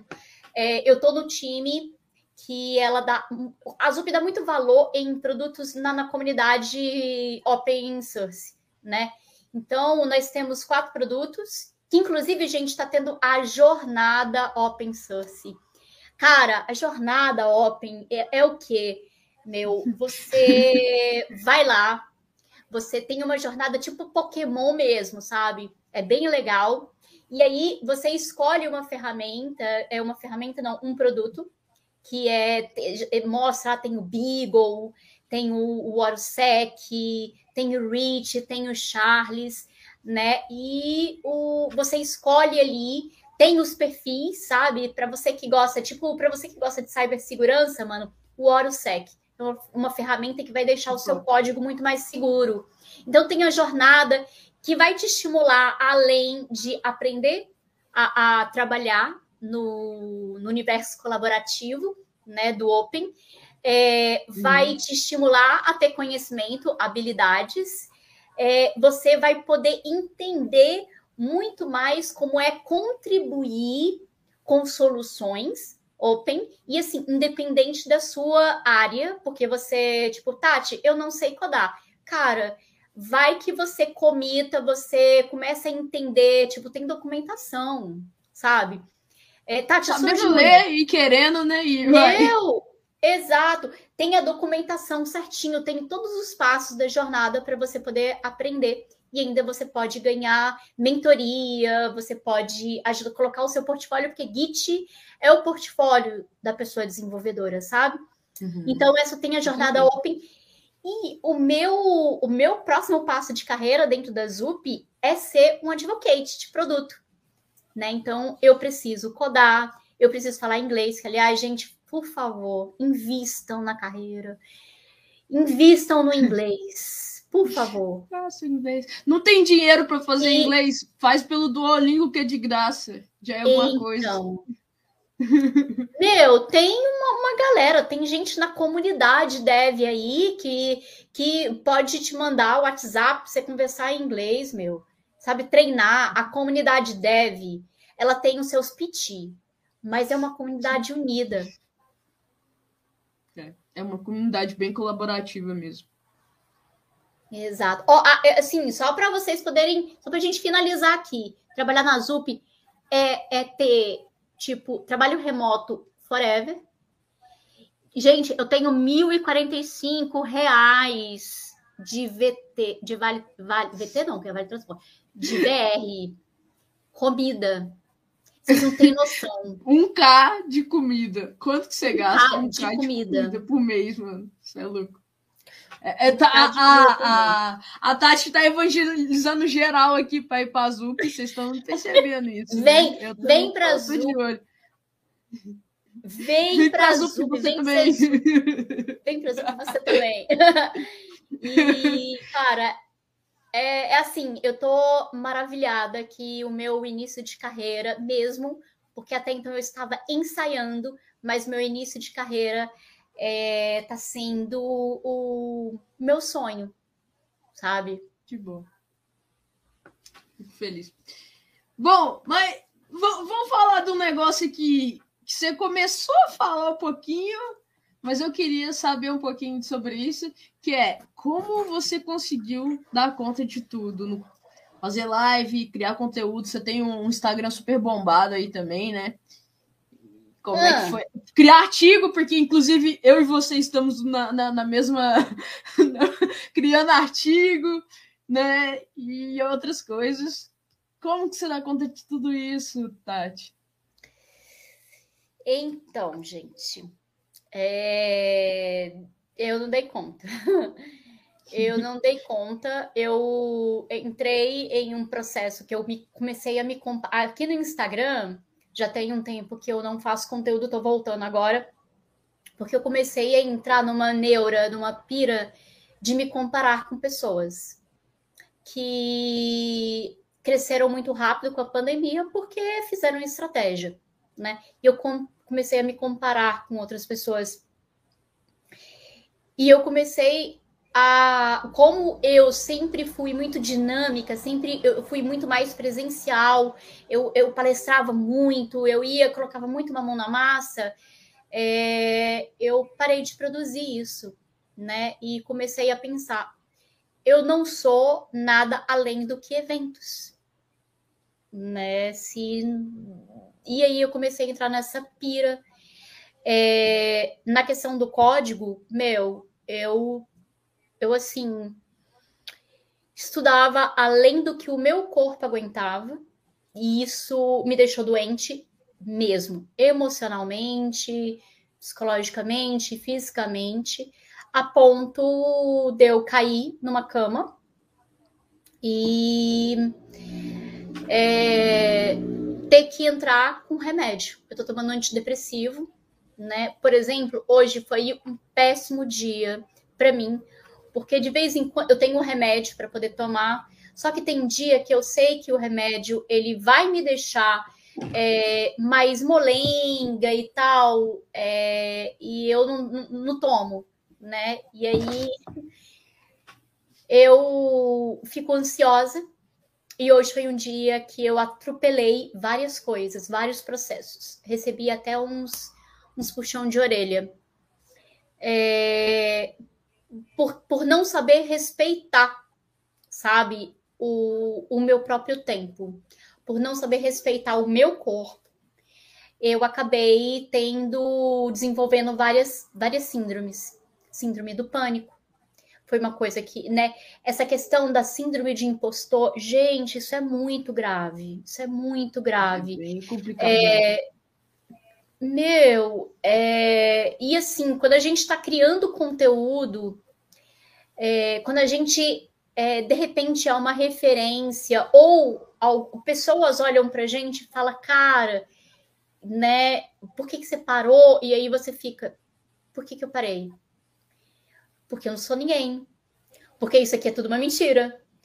Porque eu não sou tudo isso. E aí, cara, vira uma neura. Você se comparar a pessoas vira uma neura. E a gente sabe que o Instagram é uma vida que a gente quer mostrar. Não é uma vida real. Sim. E esse, a gente e compartilha. É a gente compartilha só aquilo que a gente quer compartilhar. As pessoas compartilham só aquilo que quer compartilhar, só que a gente vê aquilo e pensa que aquilo é sempre aquele tempo todo. Isso é um complicado. Exatamente. É, e aí, o que que o que que eu falo, cara? Assim, eu tô tomando um remédio, eu tô tendo que fazer exercício físico, assim, exercícios, né? De sair. Às vezes a minha mãe, cara, eu tô aqui trabalhando, a minha mãe é, vira e fala, Tatiana, bora, sai, bora, bora, e briga mesmo. Sabe, ela tem uma paciência. Porque ela... você é da área de TI, que você tem que ficar na frente do computador o tempo todo, né? Exatamente. E aí, meu, é, e eu tenho que sair é, para respirar. E, porque tem dia que eu entro, eu tenho crises de, de ansiedade que dá taquicardia, então isso tudo é por sempre achar que o tempo é muito pouco e eu preciso produzir muito. Porque se eu não produzir, se eu não der conta, eu não mereço estar na empresa onde eu estou, conversar com pessoas que são, sabe, que estão ou que são é, meu, é horrível. Eu não quero romantizar a vida da galera que tá dentro do, do Instagram, porque, meu, não é fácil. E você precisa entender isso. O Instagram é uma. Eu, eu vou falar sério aqui, galera. Instagram é vida de mentira. Vida de pessoa que produz conteúdo e que você tá vendo que sempre tá bem, sempre tem um sorriso, é mentira. É mentira. Aquela pessoa é uma pessoa normal, que tem uhum. problemas como a gente, que tem crises como a gente, que não sabe o que fazer como a gente. Cara, é... e, e outra coisa, acessível, né? Pessoas que não são acessíveis produzem conteúdo e não são acessíveis, cara, é outra mentira. Então, é, eu me afasto, né? Eu, eu acho que quando a gente fala sobre estudos, voltado para a nossa vida profissional e criação de conteúdo voltado para a internet, pessoalmente, eu, deve, eu aconselho a pessoa entender que ela não é onipresente. E nem eu. Não dá para fazer é, tudo. Basicamente. Não dá para fazer tudo. No máximo, o que, que é dá porque... para fazer é isso aqui, ó. É, é, abrir uma câmera aqui, abrir uma câmera aqui no máximo. A, a vida de quem produz conteúdo e trabalha em alguma empresa que não seja realmente voltado para a criação de conteúdo é uma vida de Julius, porque é, é dois trabalhos que você tem todos os dias. E um deles não tem férias, que a criação de conteúdo não tem férias. Você não tem como você falar assim, gente, daqui a um mês eu volto. tipo, o algoritmo não aceita isso. É legal falar sobre isso, porque às vezes as pessoas que veem a gente sempre criando conteúdo não tem muita essa ideia. Então, acho que é legal falar. Vocês, vocês terem noção, né? Aliás, aliás, galera que está assistindo aqui e tal, eu estou fazendo essa live respondendo um WhatsApp aqui de um patrocínio. Gente, você tem uma comunidade, é, você tem uma, uma iniciativa, primeiro, não se cobre tanto. Segundo, vem pra gente, porque eu tô aqui dando dinheiro para iniciativas. eu tô respondendo. Tô falando com vocês aqui, tô falando com vocês aqui respondendo. Calma, já vou confirmar a cota. Olha oh, eu. Louco isso. É, é chique, né? Muito. é muito chique mesmo. Cara, depois de um tempo, isso. Tipo assim, é, opinião minha mesmo, assim, experiência minha mesmo. É, quando eu comecei a criar conteúdo, nunca passou pela minha cabeça esse lance de monetizar de alguma forma o conteúdo. A ideia, a ideia tem que vir justamente de tentar ajudar o máximo de pessoas. Mas, mano, quando uma das lives que eu abri aqui, que uma pessoa veio e comprou, foi, sei lá, 50 cents, que é dólar, né? Cara, eu fiquei feliz umas duas semanas. Fiquei, meu Deus, alguém comprou um selo. não é pelo dinheiro, não é pelo dinheiro, é, é pela, tipo, mano, não acredito, alguém comprou um selo. É muito louco isso, gente, vocês não têm ideia. Gente. Ou quando vem na DM fala com, com você assim, mano, você me ajudou muito com esse com esse conteúdo, tipo, sei lá, de, fiz, fiz uma decisão na minha vida e você me ajudou. Nossa, mano, eu fico, não sei nem como responder a pessoa, que eu fico feliz demais, você tá doido. Nossa senhora! Assim, às vezes as pessoas falam, cara, eu quero ser um criador de conteúdo para poder pegar, tipo, impactar, sei lá, tipo Felipe Neto, milhões.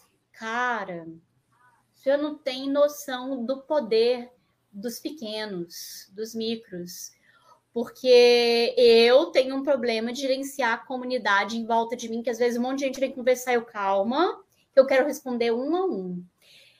Eu vou, contar uma história aqui. Quando eu tava, quando você tá na Twitch TV, tem como é, você receber os, os, subs, tem como a galera depositar, inclusive, grana para você e tal. Eu tava fazendo live de madrugada, estudando, né, como, como sempre. E aí veio galera de noite, muito americano, a galera de fora, indiano, coreano, enfim. Vem muita galera ver a live de desenvolvimento, né? Aí veio um americano que ele começou a conversar e eu, I don't speak English.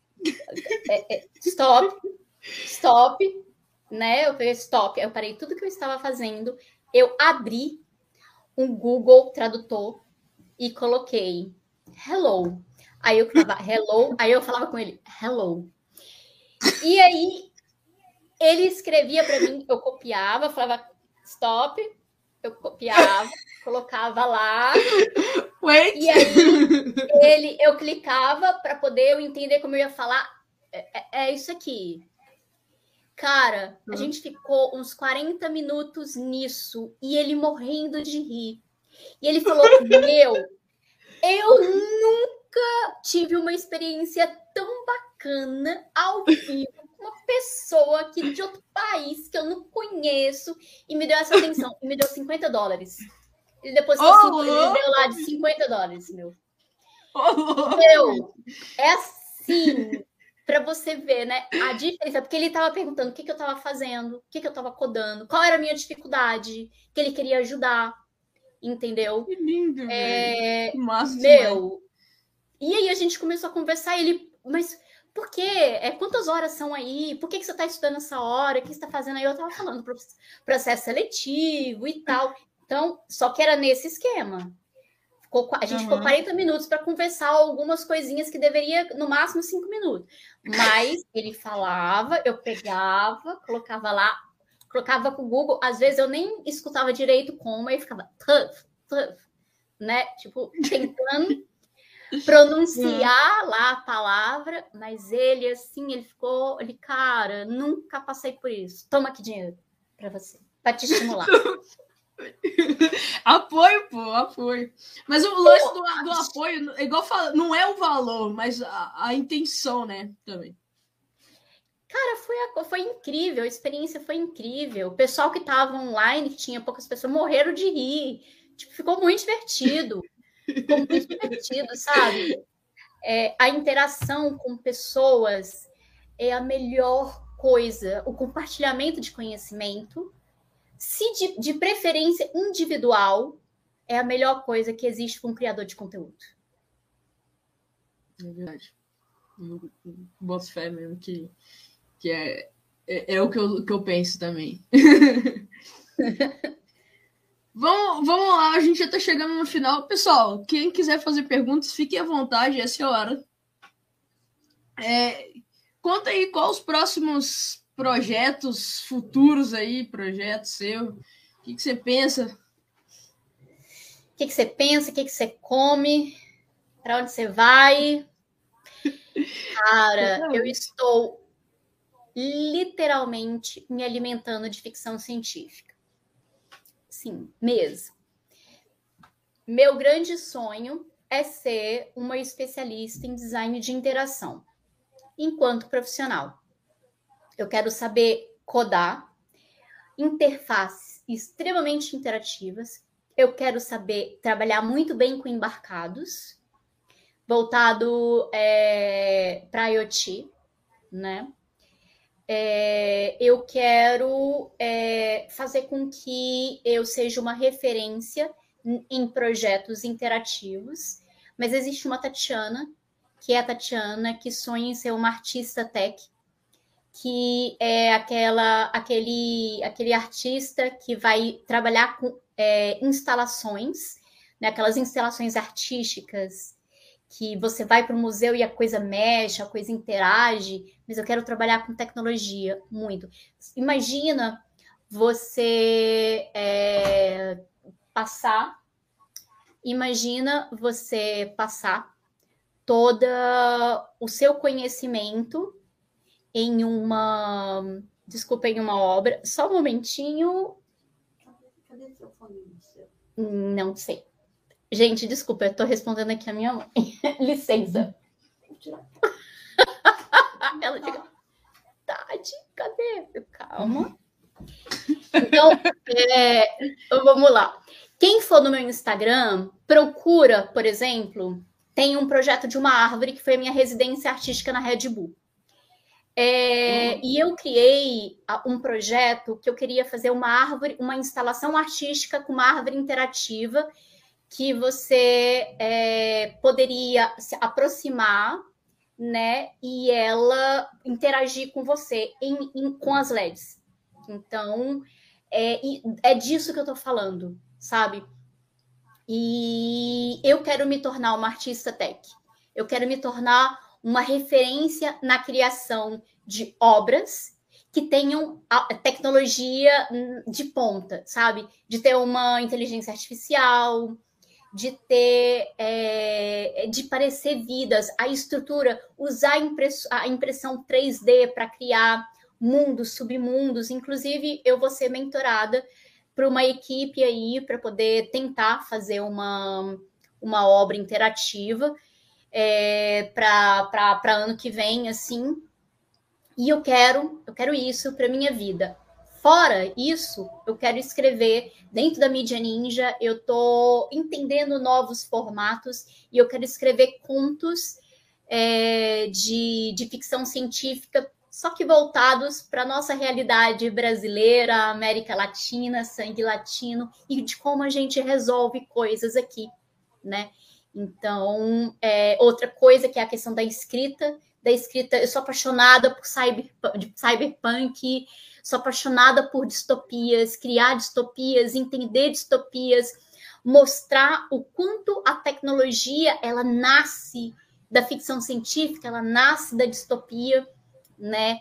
E para o futuro dos meus dos meus conteúdos do Instagram vai ser muito isso, como eu é, posso criar e mostrar o que que tem na ficção científica e trazer para uma aplicação real, né? Então, talvez eu faça protótipos com impressão 3D, não sei. Talvez eu faça sites. Imagina, cara, dentro, não sei se você já já acompanhou Admirável Mundo Novo, né? Onde tem as uhum. pílulazinhas né, de felicidade e tal, que a galera toma, a galera não tem problema, então ela vai ter cada corzinha e tal.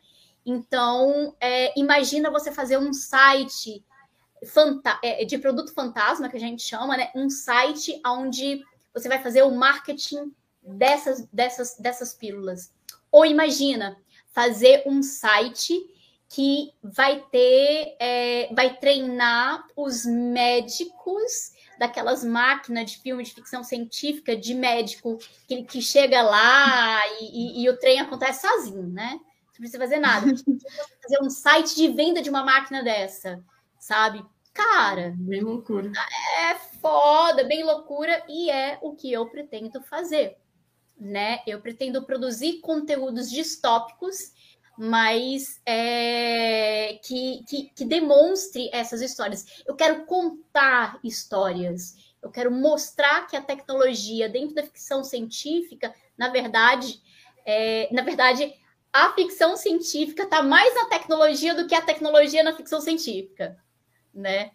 E uhum. é o que eu uhum. pretendo fazer, já que é, eu estou tendo esse acompanhamento, eu estou saindo desse ciclo destrutivo, começando a sonhar de novo, começando a querer produzir de novo.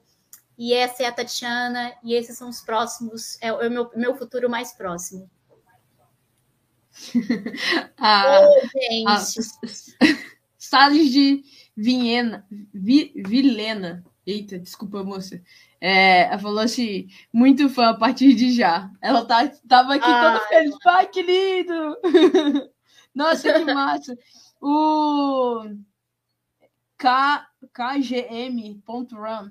Eu esqueci seu nome, me desculpa, moço. Eu converso com você, eu sei que eu converso com você. E hoje a gente conversou e eu esqueci seu nome neste momento, me perdoa.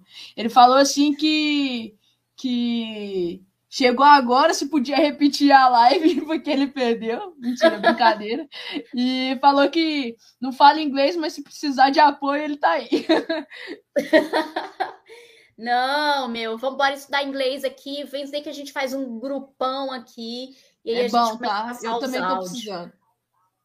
Ah, Por o nome favor. dela é Tatiana também, ô louco, outra Tatiana. Só que o dela é com H. Ah, caramba, minha xará. Só chorar. Bom. Pessoal, estamos é, chegando no final. Se vocês tiverem alguma pergunta, fique à vontade para poder fazer. Queria que você divulgasse aí suas, seus canais, como é que te encontra, o que, que né, onde que você produz conteúdo também. Cara, então, na rede social, você pode me chamar lá, uma tal de Tatiana. No Twitter, uma tal de Tatiana. Aqui no Instagram, uma tal de Tatiana. Na mídia, eu tenho eu só, só clicar aqui também. Só me segue, me dá biscoito para quem chegou, porque no início eu falei que eu quero biscoito. Então, por favor, eu quero biscoito. É, segue lá, que ajuda nós. É, adoro responder coisas, interagir. Então, eu, eu não sou. Eu e a Erika, a gente é aquela criadora de conteúdo Aí outra pessoa que, que faz muito parte da minha jornada, Giovanni e a esposa dele, Letícia.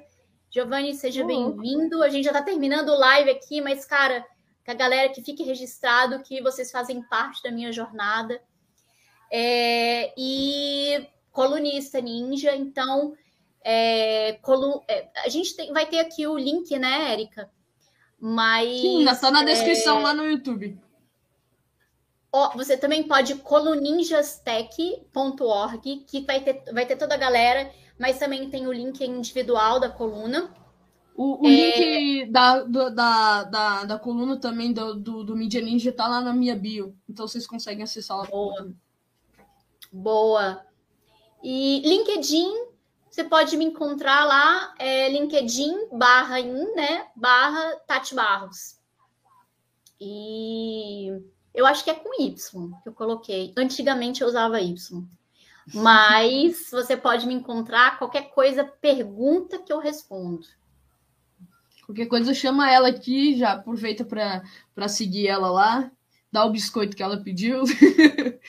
e ela também biscoito. interage com todo mundo. Se você precisar perguntar alguma coisa, tiver dúvida alguma coisa, quiser perguntar para ela, pode perguntar lá que ela vai responder. Opa! Por fim, queria te pedir também para deixar aí uma mensagem, uma sugestão, uma dica para as pessoas que estão começando na área de tecnologia agora. Então, com a sua experiência, deixa aí o que, que você acha que é importante para as pessoas. Cara, que responsabilidade, meu. É, que responsabilidade, que responsabilidade. Primeira coisa, não se cobre muito. Eu tô olhando para cá, tô olhando para cá, porque, enfim, YouTube, Instagram. Débora, seja bem-vinda. Tá acabando aqui, mas tá pegando um pedacinho. Um beijo para você. É, para você que está começando, para você que está migrando para a área de tecnologia, e quando a gente fala área de tecnologia, a área de tecnologia é enorme, não só desenvolvimento, mas, cara, tem várias funções. A primeira coisa que eu peço para você é respeite o seu processo de aprendizado. As coisas não acontecem de um dia para o outro, de um mês para o outro, de seis meses para o outro. A, o aprendizado dentro da, da área de TI, ele é constante. Se você, assim como eu, está indo para código, está aprendendo código, entenda, é, você vai ter inúmeras frustrações, porque quando você começar a desenvolver, você vai ver, vai enfrentar bugs diferentes dos exercícios, dos tutoriais que você fez e está tudo bem. Isso não quer dizer que você seja incapaz. É, eu costumo falar que quanto mais você errar, mais rápido você errar, mais rápido você vai aprender, né? E quanto mais erros você tiver, mais privilégios e mais autoridade você vai ter sobre a stack, né? Então, não tenha medo de perguntar. Não tenha medo de perguntar. Não tenha medo de compartilhar o seu conhecimento. É, às vezes a gente acha que estamos, mesmo que começando, é, a gente não tem algo para poder acrescentar, porque a sua dúvida pode ser a dúvida de muitas pessoas.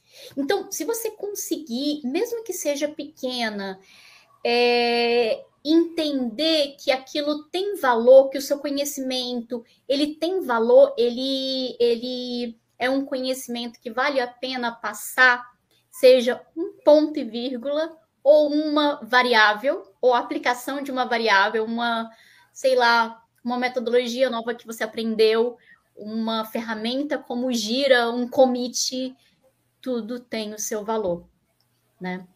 Então eu quero dizer para você que tenha paciência com você, respeite o seu processo de aprendizado, toma água, por favor, levanta. Isso daqui não nasceu pregado em você, sua cadeira. É, pessoas são importantes também. Eu cheguei ao nível, Érica, que eu estava conversando com uma pessoa e eu, no meu interior, estava assim: por que você está perdendo tempo conversando com essa pessoa? Vai estudar. Estudar é mais importante do que essa pessoa. E isso é um erro muito grande. você acaba entrando em um ciclo de egoísmo muito grande, né? É, para você que está começando e está com essa ansiedade, não substitua as suas horas de lazer. Não faz isso com você. Porque se você fizer isso com você, veja o meu exemplo. Eu caí em um buraco muito grande. Muito, muito, muito grande. E demorou, tá demorando para mim poder sair. E eu tô tendo que parar tudo para poder respeitar o meu processo, o meu corpo, a minha mente. Então, não faça isso com você. E, por último, aprenda inglês. A área de TI, ela pode te dar oportunidades muito grandes, principalmente nesse novo ciclo de mundo que a gente está vivendo, que é a área remota, né? Então, estude inglês, aprenda. Se você tiver dificuldade de pronúncia como eu, não tenha vergonha de falar como eu. é normal errar, né? Então, aprenda inglês, pratique, peça ajuda, entre comunidades. E, meu, entra para o mundo open source, que é lindo. Você pode trabalhar o seu portfólio, né? Aprender, contribuir e ainda impactar pessoas, indiferente da senioridade. Então, é esse é o meu recado. Mais uma vez, muito obrigado por ter participado. Foi uma live incrível, aprendi bastante coisa conversando com você e agora na live mais ainda. Obrigado mesmo todo mundo que participou também, inclusive ali é, o KGM. Desculpa, eu não lembro seu nome. Ele acabou falando também que ele está passando justamente por esse mesmo processo, então é importante a gente se identifica né, com, com as fases das, de outras pessoas, isso é importante a gente comentar também. E é isso. Muito obrigado mais uma vez por participado. E até semana que vem, pessoal. Tchau. Cara, beijo para vocês. E ó, vamos lá. Todo uhum. mundo junto, ninguém ninguém solta a mão de ninguém. É isso aí. Falou, pessoal.